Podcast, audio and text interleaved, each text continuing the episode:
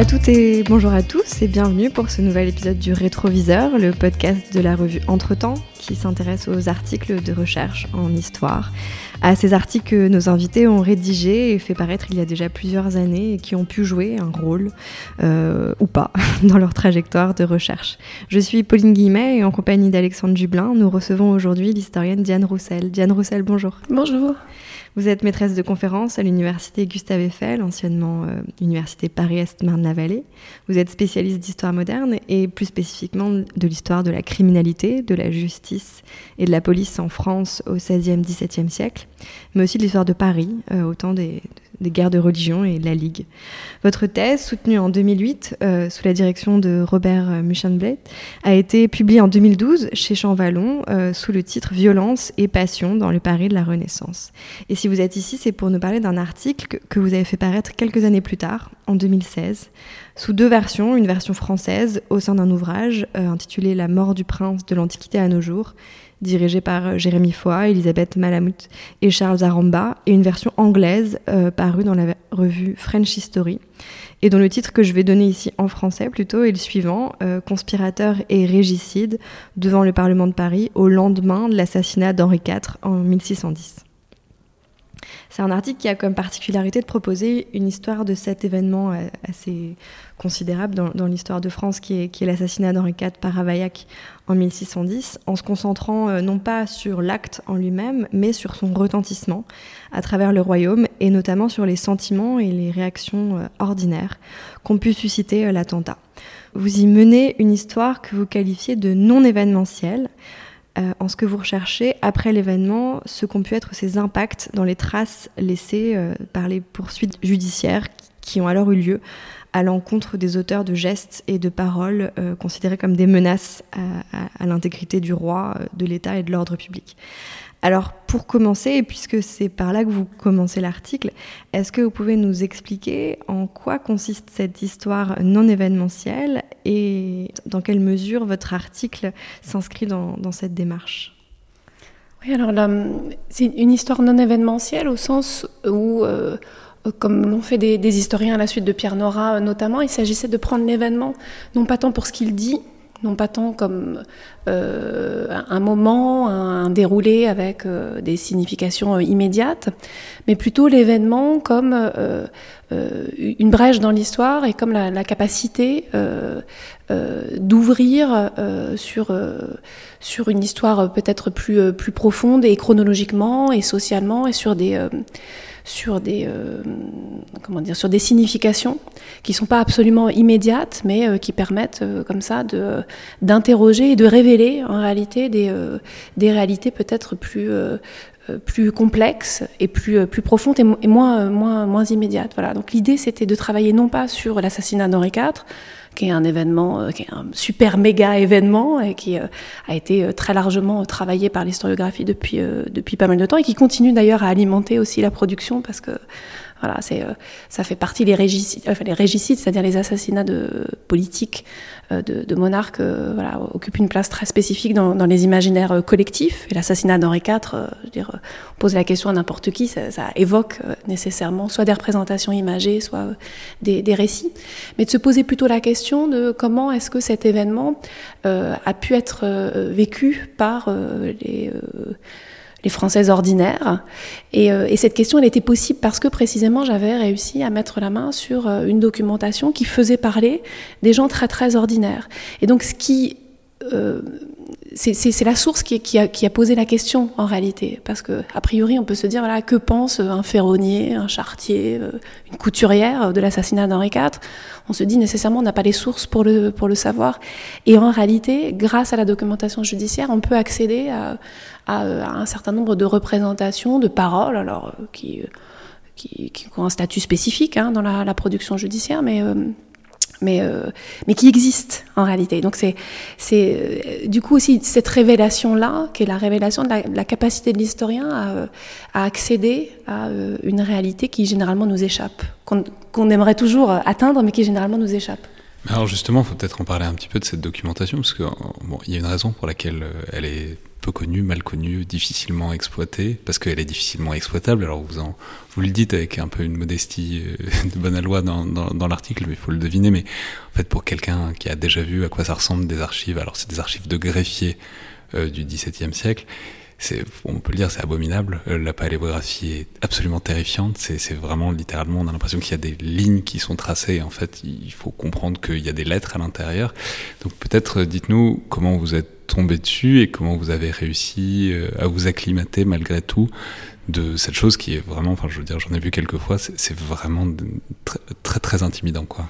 Oui, c'est intimidant. Je pense que du coup, c'est ça aussi qui explique la raison pour laquelle les historiens s'en détournent d'emblée, euh, sans même euh, forcément y aller. moi, de fait, pendant ma thèse, j'étais allée regarder, quand j'avais composé mon corpus, j'avais regardé l'ensemble des plumitifs et puis je les avais mis de côté immédiatement en disant, bon, je n'aurais jamais toute une vie pour, pour exploiter cela. Et, et là, en réalité, ce qui m'a poussé à y aller quand même. Alors, peut-être préciser, parce que c'est une expression que vous. Le terme de plumitif. oui, alors le plumitif, alors à quoi ça ressemble? Euh, J'aurais pu crâner et mettre. Euh, c'était un peu mon intention au départ, mais c'est rarement euh, possible. mettre une page de, ces plumitifs. Alfred Soman, qui est grand historien spécialiste de la sorcellerie en particulier, qui a, lui était capable de lire ça et de proposer des transcriptions impeccables. Enfin, on croit sur parole, parce que par lui, personne n'était capable de, les lire, ou, quasiment, euh, proposait donc des transcriptions euh, euh, face aux, photographies de la documentation elle-même. On appelle ça plumitif parce que précisément ce sont des, procès-verbaux qui sont pris à la volée, et, la plume du greffier est effectivement très très rapide, puisque euh, elle, prend l'interrogatoire et de manière condensée. C'est pour ça que c'est des documents qui sont très difficiles parce qu'à la fois, l'écriture est abominable, mais véritablement abominable, euh, et le contenu lui-même est assez complexe parce que c'est un condensé d'interrogatoire et donc pris, euh, pris à la volée, et c'est particulièrement difficile. on peut répéter, la, paléographie, on peut progresser quand on connaît les mots, quand on, mm-hmm. enfin, c'est du déchiffrage mm-hmm. très littéralement, donc quand on s'appuie, on peut reconnaître des caractères et on finit, l'œil finit par se faire. Mais quand on n'est pas bien certain de ce qu'on va chercher, c'est encore plus long, quoi. Oui, bah alors là, du coup, il faut être certain de ce qu'on va chercher. Et donc, ce qui me, poussait à y aller, c'est que je me doutais que je trouverais des choses, en fait.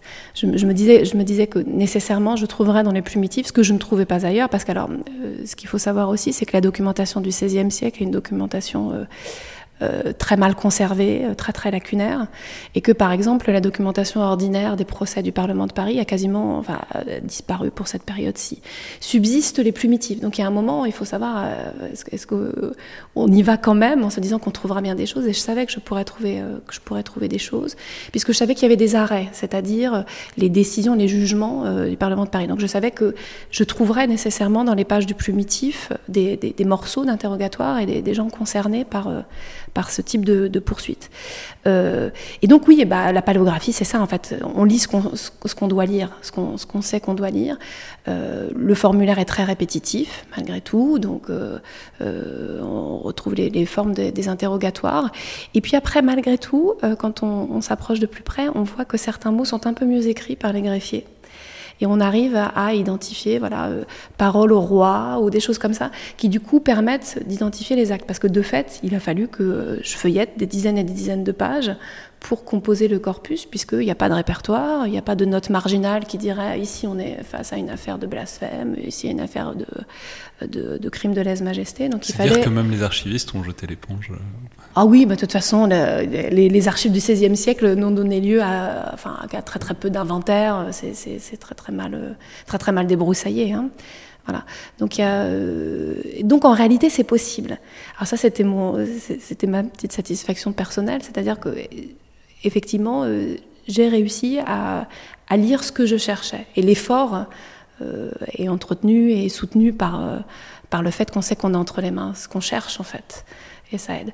Ceci dit, je dois bien admettre que je n'aurais pas été capable de fournir une transcription absolument impeccable de tous ces actes, parce que de fait, il y, a quand même la lecture est, vraiment très difficile. Et donc vous y allez euh, avec en tête euh, le fait de rechercher. Vous, ne tombez pas dessus par hasard. Vous y allez avec en tête le fait de retrouver dans ces archives euh, la trace du sentiment que cet assassinat a procuré dans la ah, population. je, cherchais plutôt la trace, assez basiquement, des poursuites judiciaires pour, pour crime de lèse-majesté, c'est-à-dire pour atteinte au roi ou mauvaise pensée ou mauvaise parole.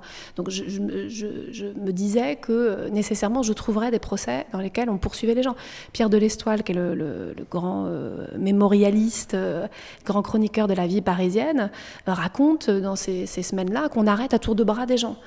Donc euh, la question se posait de savoir est-ce qu'on les retrouverait effectivement dans les, archives. Et Pierre de l'Estoile est très très au courant de ce qui se passe au Parlement. Il est parlementaire, il suit avec attention les procès. Donc, euh, l'hypothèse, elle était très, elle était, construite, elle était, assez assurée. Après, la, vraie découverte, c'est effectivement de, trouver des gens euh, qui venaient des quatre coins du royaume, puisque le ressort du Parlement de Paris est très très large, et on arrive au Parlement de Paris quand on fait appel d'une décision de, première instance. Donc du coup, on trouve euh, enfermés à la conciergerie et ensuite interrogés au Parlement de Paris des, Français qui venaient des quatre coins du royaume, et puis des gens de pas grand-chose, des gens de rien, et qui euh, révèlent aussi toute la profondeur d'un univers social. Euh, puisqu'on leur demande euh, où ils ont appris que le roi était mort, euh, a été tué, pardon, comment ils ont réagi, ce qu'ils ont dit, et, on, peut comme ça voilà, reconstituer toute la profondeur d'un univers social qui constitue aussi les, chaînes d'information qu'on connaît moins bien, c'est-à-dire Michel Cassan avait travaillé sur ce qu'il a appelé la grande peur de 1610, et il a travaillé sur les réactions municipales, c'est-à-dire sur la correspondance entre euh, la chancellerie royale et euh, les institutions municipales, comment euh, ont-elles appris la mort du roi, comment elles ont réagi, voilà, donc dans un processus très politiquement très, très légitime et très, très officiel. Là, on voit comment les informations circulent. C'est le curé qui m'a dit que, c'est au carrefour, j'ai demandé à des cavaliers quelles étaient les nouvelles, et donc ça, c'est absolument fascinant, parce que ce sont des choses que dont on se doute bien qu'elle se, elle se déroule de cette manière-là, mais on n'en a jamais véritablement la preuve. Et donc on voit euh, confirmer euh, ce, qu'on pense bien de la, circulation de l'information à des niveaux très informels et des niveaux très, euh, très ordinaires. effectivement, et on voit aussi l'incertitude de l'information, c'est-à-dire il apparaît partout, enfin dans ce que vous montrez que, en fait, on n'y croit pas au début, on pense que c'est faux, et puis du coup il y a en, même temps, on ne sait pas si c'est aussi des stratégies de défense, peut-être de la part de ces gens qui sont accusés. C'est-à-dire, on voit la rumeur, quoi, le fait que c'est très difficile d'avoir une information stable et solide, surtout pour un événement aussi extraordinaire et invraisemblable que, alors invraisemblable pas tant que ça, puisque Henri III avait été assassiné pas si longtemps que ça mm. auparavant, mais qu'un régicide. Oui, et c'est ce que ce, dont ça témoigne également, c'est la stupéfaction. Hein. Euh, on n'y croit pas on ne veut pas y croire, euh, qui, repose bah, sur le, fonctionnement même de, la rumeur. Hein. souvent, euh, l'information euh, doit être vérifiée, pas toujours, pas toujours authentique. Et lorsqu'il s'agit de quelque chose d'aussi inouï que de l'assassinat d'un monarque, qui plus est dans un contexte politique très, très spécifique, très tendu, où effectivement les, sujets peuvent craindre de, de l'avenir du royaume, de l'avenir de l'engagement du royaume à l'échelle internationale, le, le dauphin est tout petit. Enfin voilà. Donc dans un contexte d'inquiétude politique et de tension politique euh, très forte, au début on n'y croit pas. Et, euh, et c'est intéressant, effectivement, mais voilà, mais bon, c'est des choses dont on se doute. Hein. Le royaume est gigantesque, les moyens de communication euh, sont, sont ce qu'ils sont, et les nouvelles circulent avec, euh, avec, euh, avec un, certain, un certain délai. Et, euh, et effectivement, alors, c'est ce que vous disiez, sans doute aussi que cette incertitude, elle est également entretenue comme un mécanisme un peu de défense de la part de ces gens qui sont mis en cause, qui vont dire que non, mais ils n'avaient pas vraiment compris, qu'ils n'ont pas vraiment dit ce qu'ils ont dit, qu'on a mal interprété. Donc, entretenir ce, ce climat d'incertitude aussi sur la, la, la, valeur de la parole et, euh, et le, caractère plus ou moins affirmé de, de ce que, que l'on peut raconter à la taverne ou euh, au carrefour des chemins euh, est, sans doute, est sans doute présent aussi largement. Oui, parce qu'en fait, ces, ces, suspects qui sont en appel devant le Parlement de Paris, ils n'ont pas fait grand-chose. Ils ont surtout dit des choses. Et en fait, ils doivent raconter ce qu'ils ont dit. Et donc, ce qu'ils disent, c'est pour euh, une grande partie euh, que finalement bah, cet assassinat euh, c'est pas plus mal, que c'était une bonne idée de tuer le roi, qu'ils auraient bien aimé porter le coup eux-mêmes. enfin c'est ça qu'on trouve en fait dans, ces archives. Et ce que vous dites c'est que y a une légende qui s'est construite à la suite de l'assassinat d'Henri IV, qui a plutôt, qu'il a plutôt envisagé sous le prisme du bon roi Henri, qui a été assassiné, qui était un bon roi. En fait, il y a une période intermédiaire entre son assassinat et la construction de cette légende, où finalement il y a l'idée que bah, le roi n'était pas tant aimé que ça, et qu'on peut voir cette, cette, enfin, du coup, cette forme de mépris à travers ces, archives que, vous étudiez. Oui. Alors Roland Mounier, qui avait, été un des premiers à travailler sur euh, l'assassinat d'Henri III, et vraiment à, construire l'idée de, l'événement comme révélateur d'un climat politique et d'une et situation, insistait là-dessus. Il disait, euh, voilà, à l'époque, euh, Henri IV était très largement décrié y avait de très nombreux segments de la société française qui lui en voulaient pour une raison ou pour, ou pour une autre. Et donc là, du coup, c'est intéressant de voir que dans des sources qui sont des sources plus ordinaires et qui donc donnent la parole à des gens plus ordinaires, c'est-à-dire pas des, pas des tracts, pas des pamphlets, pas euh, euh, de, la, de, la littérature imprimée, quand bien même elle serait euh, interdite et clandestine, mais vraiment par les devises ordinaires, par les conversations, les conversations de comptoir, on dirait, hein, parce que c'est ça qu'on a l'impression de voir. Ah bah tiens, quelles sont les nouvelles? Le roi a été assassiné, bah les gens réagissent forcément. Ah bah c'est pas trop tôt. Ah bah on attendait que ça. Ah bah je l'aurais bien fait moi-même si j'avais pu. Et donc on a souvent l'impression que, euh, en réalité ces affirmations sont euh, voilà des sortes de, de, manifestations un peu spontanées des différentes formes de rancœur qui pouvaient exister euh, dans, plusieurs plusieurs secteurs de la, de la, société française et qui effectivement contrastent avec la légende dorée du bon roi Henri qui est déjà en train de s'élaborer là, et, en réalité qui s'élabore du vivant d'Henri IV. Hein. Ça, c'est quelque chose d'assez euh, d'assez euh, d'assez particulier. Hein. Ceux qu'on appelle les politiques, qui sont dans l'entourage du roi, œuvrent du vivant du roi à construire la légende euh, d'un roi, d'une légitimité à toute épreuve et, et d'un bon roi. Donc on n'attend pas l'imagerie Troisième République du roi, du bon roi Henri de la poule pour, pour que cette, cette construction existe. Elle devient construction mémoriale à, la suite de, de, sa mort, mais elle existe, elle existe déjà. Et donc on voit effectivement que l'image est déjà très fissurée.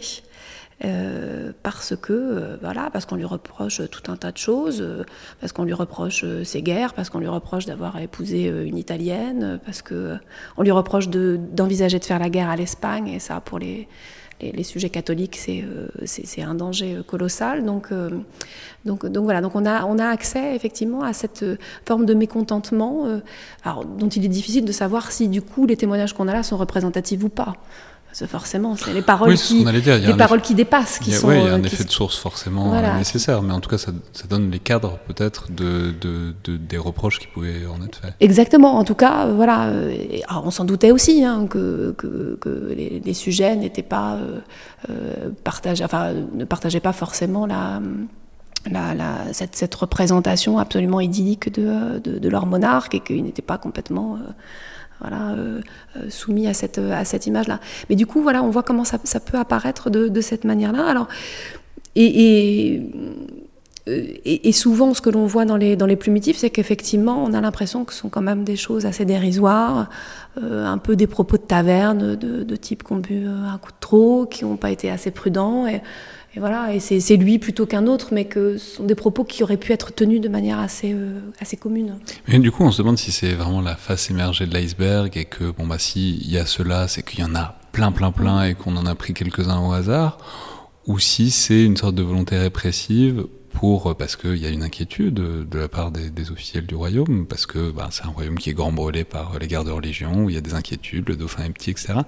C'est-à-dire, on ne sait pas si c'est du zèle euh, étonnant parce qu'il y a un danger politique, ou si c'est en fait la traduction d'un phénomène de fond. Quoi. C'est, ça qu'on, se demande. Et puis on est à l'intersection des deux nécessairement, parce que euh, si ces paroles-là existent, euh, c'est, que, c'est qu'elles sont sans doute euh, plus ou moins répandues. Mais effectivement, ce que ça traduit également, c'est cette, une attention ici assez, assez aiguë dans ces semaines qui suivent l'assassinat d'Henri IV, qui fait que, euh, y compris euh, des juridictions donc euh, du fin fond du royaume, y compris sans doute des, des petites juridictions, arrêtent des gens et se disent qu'on ne peut pas laisser passer euh, de, de, telles paroles. Donc ce que ça signale également, euh, euh, l'arrivée en appel de, procédures qui ont commencé ailleurs à des niveaux plus infra et, plus inférieurs dans l'édifice judiciaire, c'est la, préoccupation des autorités localement à, saisir les choses. Ce, que ça dont ça témoigne également, c'est de, processus judiciaires, alors qu'il faudrait peut-être pas voir uniquement comme des processus absolument verticaux.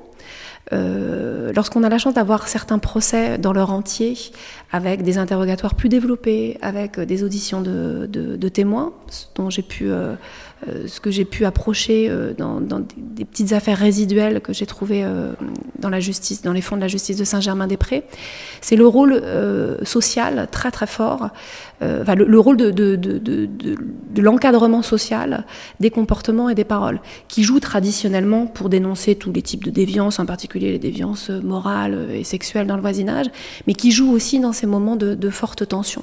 Et on voit aussi comment les voisins peuvent être dénonciateurs et peuvent aussi euh, euh, euh, agir et enclencher des démarches judiciaires qui du coup emprisonnent des paroles qui peut-être seraient passées sans, qu'on les remarque davantage.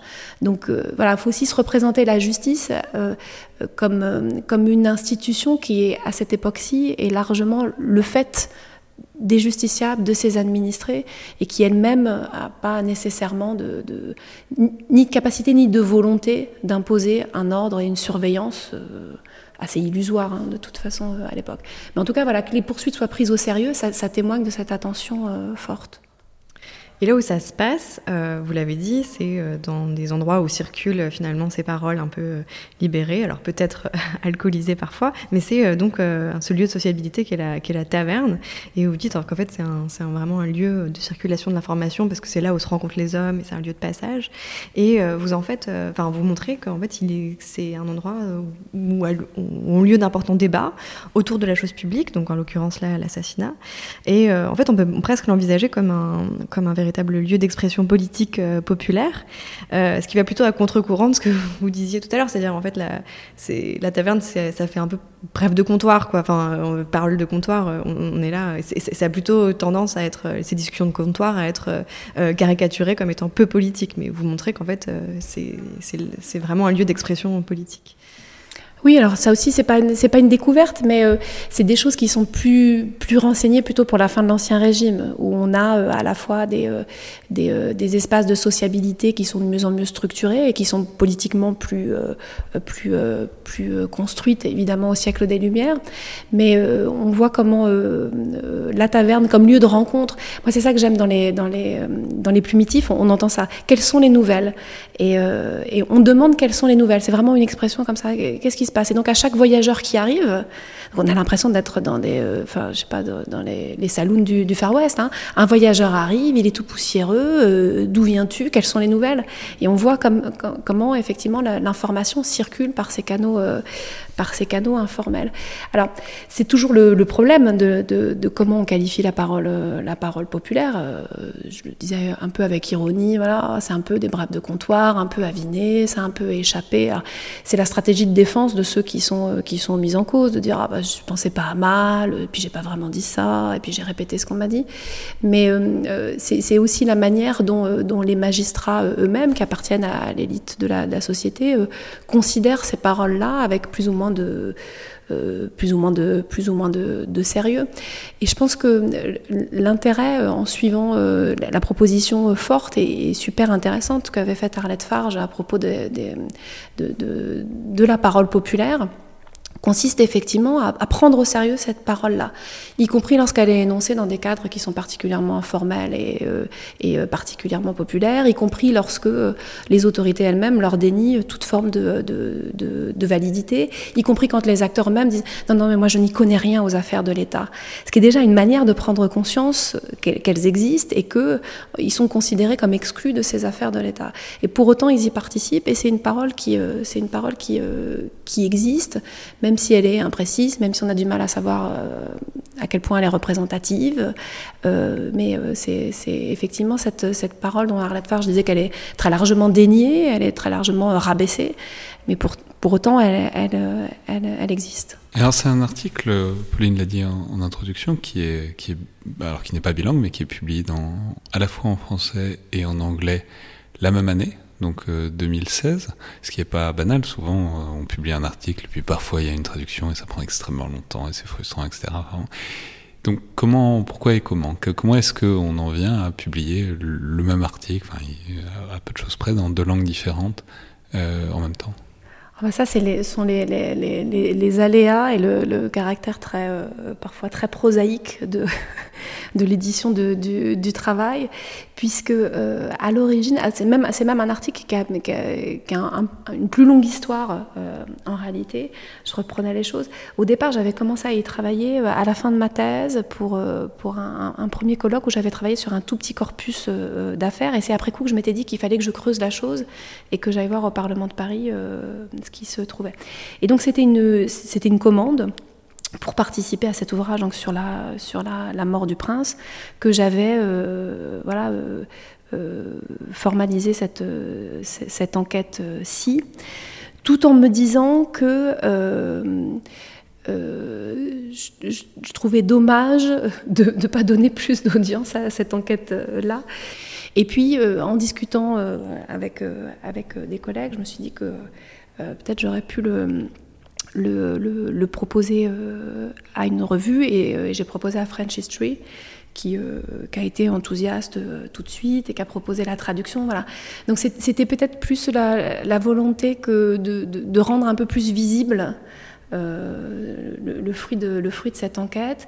Et puis c'est sorti en même temps parce qu'à French History, ils ont été très rapides, alors que les actes du colloque, bah voilà, on sait ce que c'est, c'est une entreprise collective où il faut toujours attendre euh, que tout le monde rende son travail, etc. Et, en réalité, le, le, processus a été plus long et il se trouve qu'ils sont sortis la même année, mais c'est vraiment euh, c'est un peu un hasard. Et est-ce qu'il y avait aussi l'idée que bon, les actes de colloque euh, sont ce qu'ils sont, c'est-à-dire ils ont parfois une grande postérité mais rarement une énorme publicité, et que donc peut-être c'était un moyen de connaître peut-être une diffusion supplémentaire? Alors je ne sais pas quel est le lectorat exactement de French History, et probablement pas le tirage de Libération, mais c'est peut-être plus que des actes de colloque qui sont pas toujours euh, très, qui circulent pas énormément forcément. Oui, oui, c'était ça l'idée, c'était de, de de, pouvoir euh, voilà, proposer à une audience sans doute, sans doute plus large le, fruit de, ce travail, puisque voilà, j'avais vraiment l'impression d'avoir réussi à, construire une étude assez, euh, assez originale, et, en particulier sur des sources originales sur lesquelles on n'a pas tellement l'habitude de travailler, etc. Donc, donc j'avais envie que, ce, que, que, le papier soit, euh, soit, peut-être plus diffusé mais du coup, c'était pas possible de le, proposer dans une revue française qui, n'aurait pas accepté un, texte déjà publié, puisque c'est bien ça la règle, hein, c'est qu'on soumet des, euh, papiers euh, absolument originaux. Et donc, je me suis dit que le passage à l'anglais pouvait justifier aussi la, possibilité de proposer euh, euh, le, même texte ou, quasiment euh, dans, dans, une autre, dans une autre langue. Et c'est comme ça que je me suis adressée à French History.